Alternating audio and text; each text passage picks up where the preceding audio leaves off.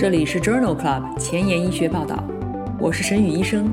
每周五天，每天半小时，只讨论最新最好的顶尖专科文献，介绍给感兴趣的同行们。Journal Club 是双周刊，分十个专科话题。这一周五天分别是：风湿免疫星期一、泌尿肾内星期二、血管感染星期三、妇产乳腺星期四和儿科遗传病星期五。别忘了关注公众号，订阅我们的节目哦。今日头条：一，FDA 批准抗干扰素受体单抗治疗红斑狼疮。二，Annals of Rheumatic Disease，托法替尼治疗强直性脊柱炎的三期临床研究。三，Rheumatology，阿那白质素治疗秋水仙碱耐药的家族性地中海热。四。Annals of Rheumatic Disease，卡纳单抗治疗难治性家族性地中海热。五，Annals of Neurology，累及颅内的巨细胞动脉炎及其快速进展亚型的特征。这里是 Journal Club 前沿医学报道，风湿免疫星期一，Rheumatology Monday，我是主播沈宇医生，精彩即将开始，不要走开哦。今天的新药研发，我们来聊一聊阿尼鲁单抗。阿尼鲁单抗是一种靶向干扰素阿尔法贝塔受体的单克隆抗体，在2021年7月被 FDA 批准上市，用于治疗中重度系统性红斑狼疮。关于这一项适应症的三期临床研究，已经于2020年1月发表在《新英格兰医学杂志》上。这项 Tulip Two 研究目的是评价。阿尼鲁单抗治疗系统性红斑狼疮的疗效和安全性。研究纳入了三百六十例参与者，随机分配至阿尼鲁单抗三百毫克静脉注射四周一次组，或者是安慰剂组，持续四十八周。在阿尼鲁单抗组和安慰剂组当中，红斑狼疮整体评价评分缓解的患者比例分别为百分之四十八和百分之三十一，p 值等于零点零零一。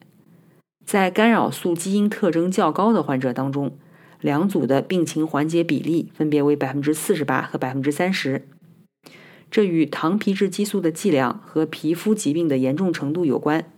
但是与关节肿胀和疼痛的复发率无关。在不良反应方面，阿尼鲁单抗组带状疱疹、气管炎的发生率分别为百分之七和百分之十二，有一例患者因为肺炎死亡。因此，这项 TULIP-2 研究认为，阿尼鲁单抗四周一次治疗活动性系统性红斑狼疮，与安慰剂相比，缓解率更高。但是，阿尼鲁单抗组的带状疱疹发生率高于安慰剂组。今天临床实践的第一部分，我们来聊一聊中轴型脊柱关节炎的治疗。中轴型脊柱关节炎的初始治疗包括戒烟。物理治疗、非甾体类抗炎药，连续使用两种不同的非甾体类抗炎药，而且每一种药物至少持续两到四周，仍然治疗效果不佳的患者，则建议改用肿瘤坏死因子阿尔法抑制剂，比如伊那西普、英弗利西单抗、阿达木单抗。如果存在肿瘤坏死因子阿尔法抑制剂禁忌症，则可以考虑使用白介素十七单抗。比如苏金单抗、伊奇珠单抗。如果患者仅仅表现为外周关节炎，可以采用局部注射糖皮质激素，或者是口服甲氨蝶呤、柳氮磺胺吡啶。二零二零年以来被批准的用于治疗中轴型脊柱关节炎的药物，主要就是伊奇珠单抗和苏金单抗，它们都是白介素十七单抗。在既往的节目当中，我们曾经多次聊到过中轴型脊柱关节炎及其治疗。具体是在第零六期、第八十六期和第一百六十六期的《风湿免疫星期一》节目当中，有兴趣的朋友可以点击链接重复收听哦。今天分享的第一篇文章是 Coast Y 研究，这项研究的目的是评估继续使用或者停用一期珠单抗对于缓解期的中轴型脊柱关节炎患者的影响。这是三项三期临床研究的延长期部分，包括了双盲对照、随机停药、再治疗阶段。研究纳入了 COAST V、COAST W 和 COAST X 研究当中，共七百七十例患者。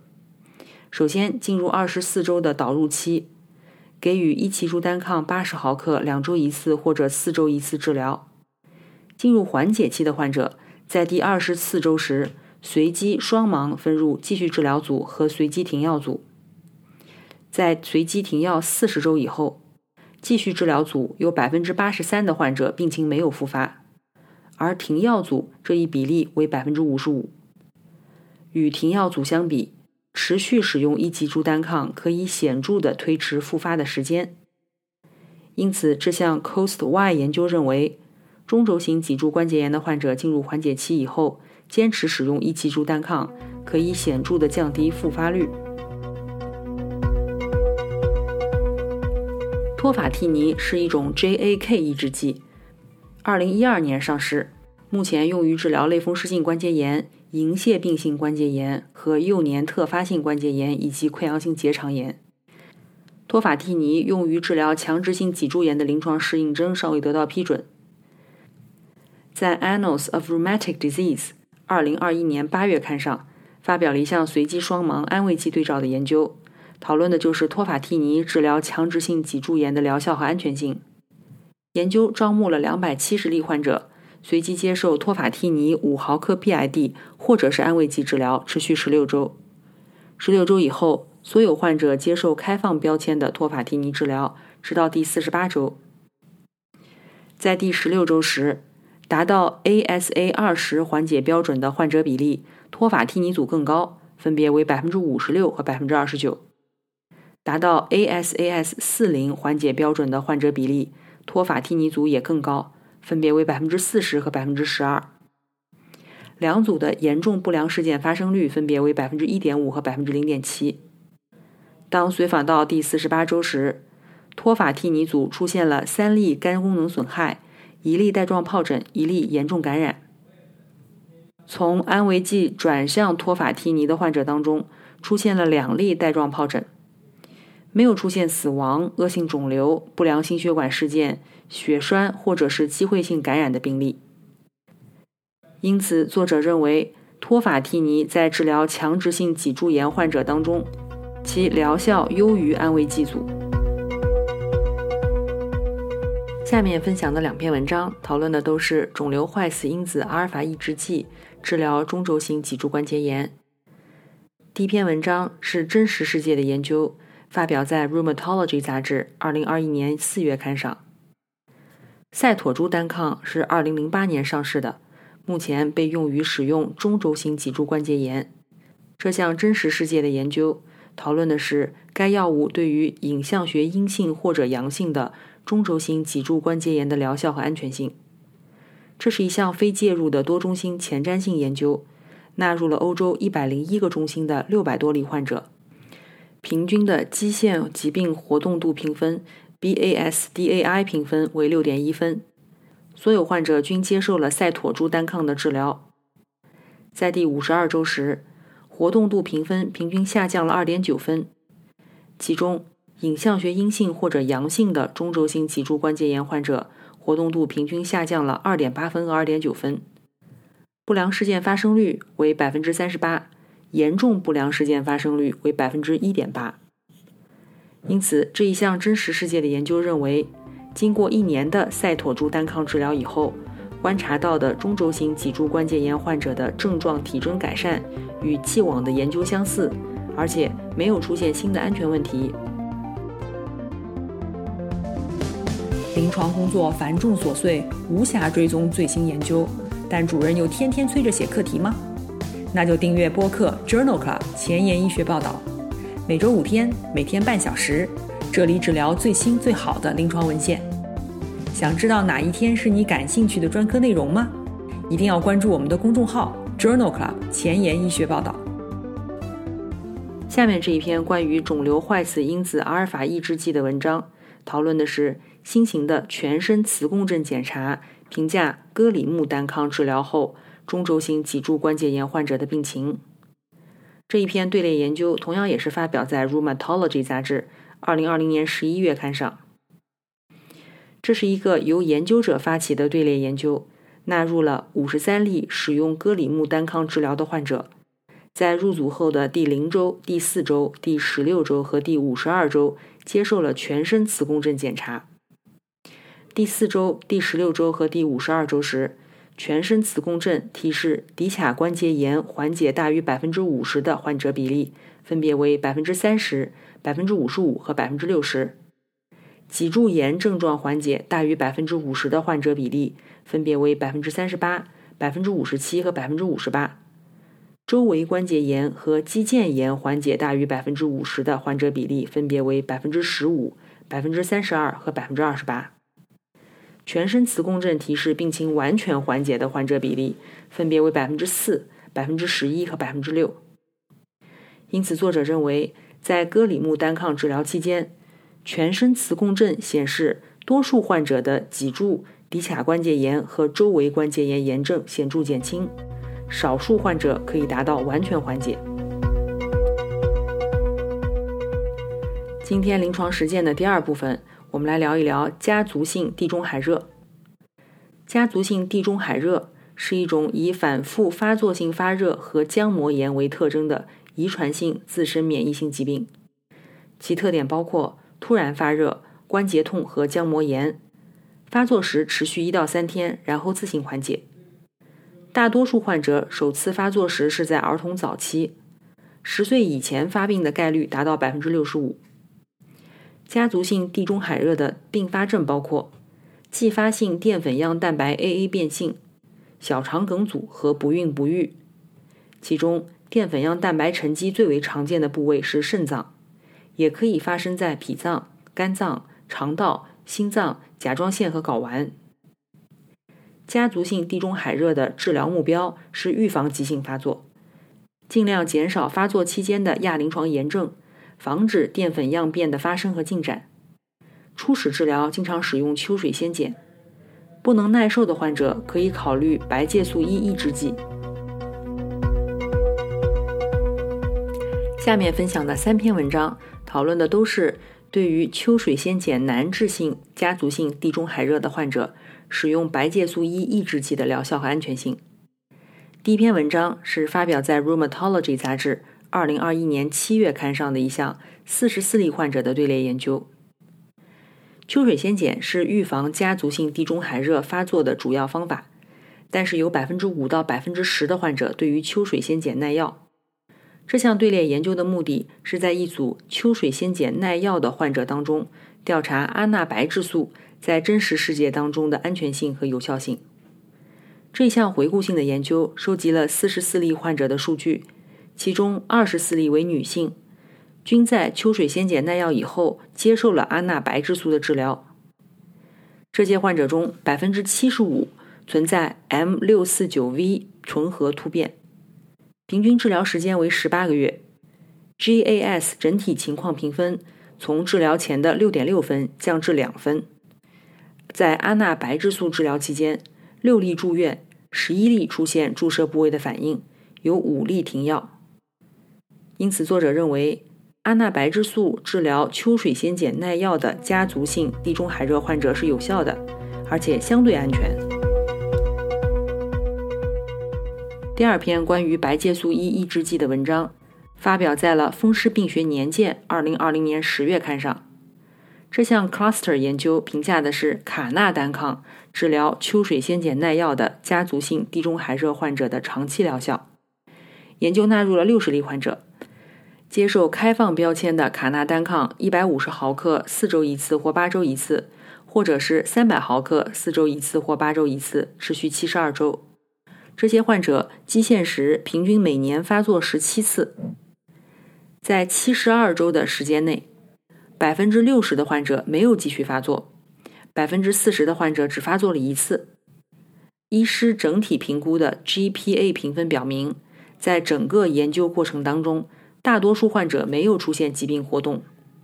C 反应蛋白的中位浓度始终小于十毫克每升，而且。血清淀粉样蛋白 A 的浓度仍然超过正常上限，但是小于三十毫克每升的阈值。因此，这项 cluster 研究认为，使用卡纳单抗治疗耐药性的家族性地中海热，在七十二周的持续时间内，发作次数极低，疾病活动控制良好。今天分享的第三篇关于白介素抑制剂的文章，是一项回顾性的研究，发表在《Rheumatology》杂志二零二零年十二月刊上。该研究讨论的是白介素一抑制剂治疗继发于家族性地中海热的 AA 型淀粉样变的有效性和安全性。研究纳入了四十四例淀粉样变的患者，接受阿那白质素和或卡那单抗。其中有五名患者正在接受血液透析，四名患者已经接受了肾移植。在平均治疗的二十一个月当中，三十五例没有透析的患者，百分之八十肾功能得到了维持或者改善，仅有百分之二十出现了肾功能恶化。作者发现，发病时肌酐小于一百三十二微摩尔每升的患者，对于白介素一抑制剂更加敏感。透析患者当中则没有观察到额外的副作用，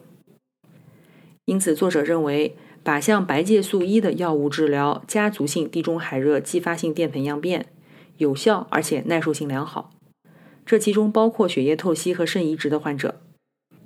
这种方法可以提高家族性地中海热的患者移植肾脏的寿命。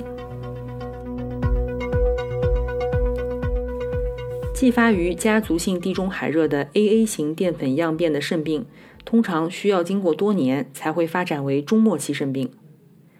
在《Rheumatology》杂志2021年7月刊上发表了一项回顾性队列研究，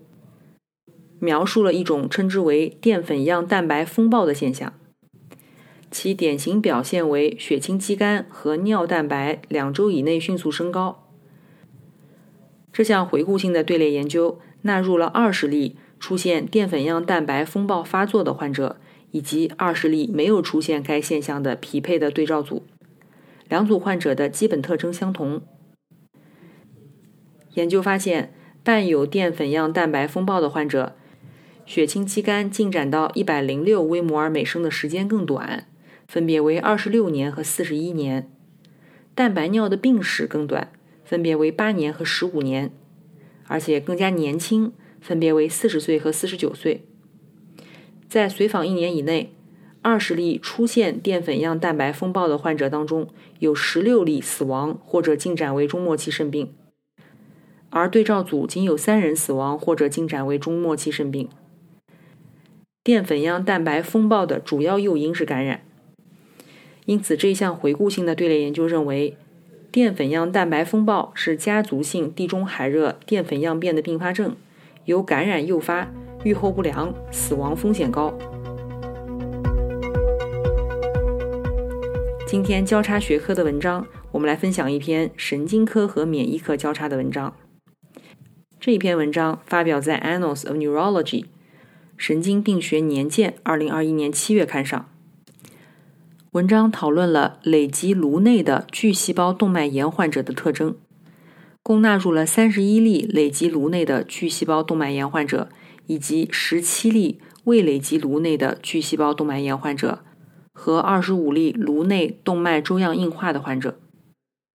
在累积颅内的巨细胞动脉炎的三十一例患者当中，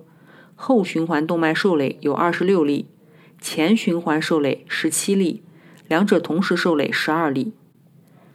累积颅内的巨细胞动脉炎和没有累积颅内的巨细胞动脉炎患者，血沉升高的比例分别为百分之七十和百分之百，头痛为主诉的比例分别为百分之五十和百分之七十六。与动脉粥样硬化经常位于小脑后下动脉远端不同，巨细胞动脉炎的患者经常表现为近端椎动脉狭窄。在累积颅内的巨细胞动脉炎患者中，百分之三十八病情迅速进展，以短期内反复出现脑缺血发作为特征。随访当中，改良 Ranking 评分量表为四分，百分之三十六最终死亡。快速进展的患者，血管壁的白介素六、白介素十七表达明显升高。因此，这项多中心的回顾性研究认为。累积颅内的巨细胞动脉炎患者中，并不存在特别的头痛或者血沉加快的特征。但是椎动脉狭窄的模式较为典型，这有助于鉴别诊断。大约有三分之一的患者会出现病情的迅速进展，预后较差。白介素十七和白介素六可能是未来治疗的潜在靶点。今天的节目就聊到这里。如果你真心喜欢我的节目，不用给我点赞，现在就去转发分享吧，和我一起把最新最好的临床研究分享给需要的朋友。明天是泌尿肾内星期二，精彩继续，不见不散哦。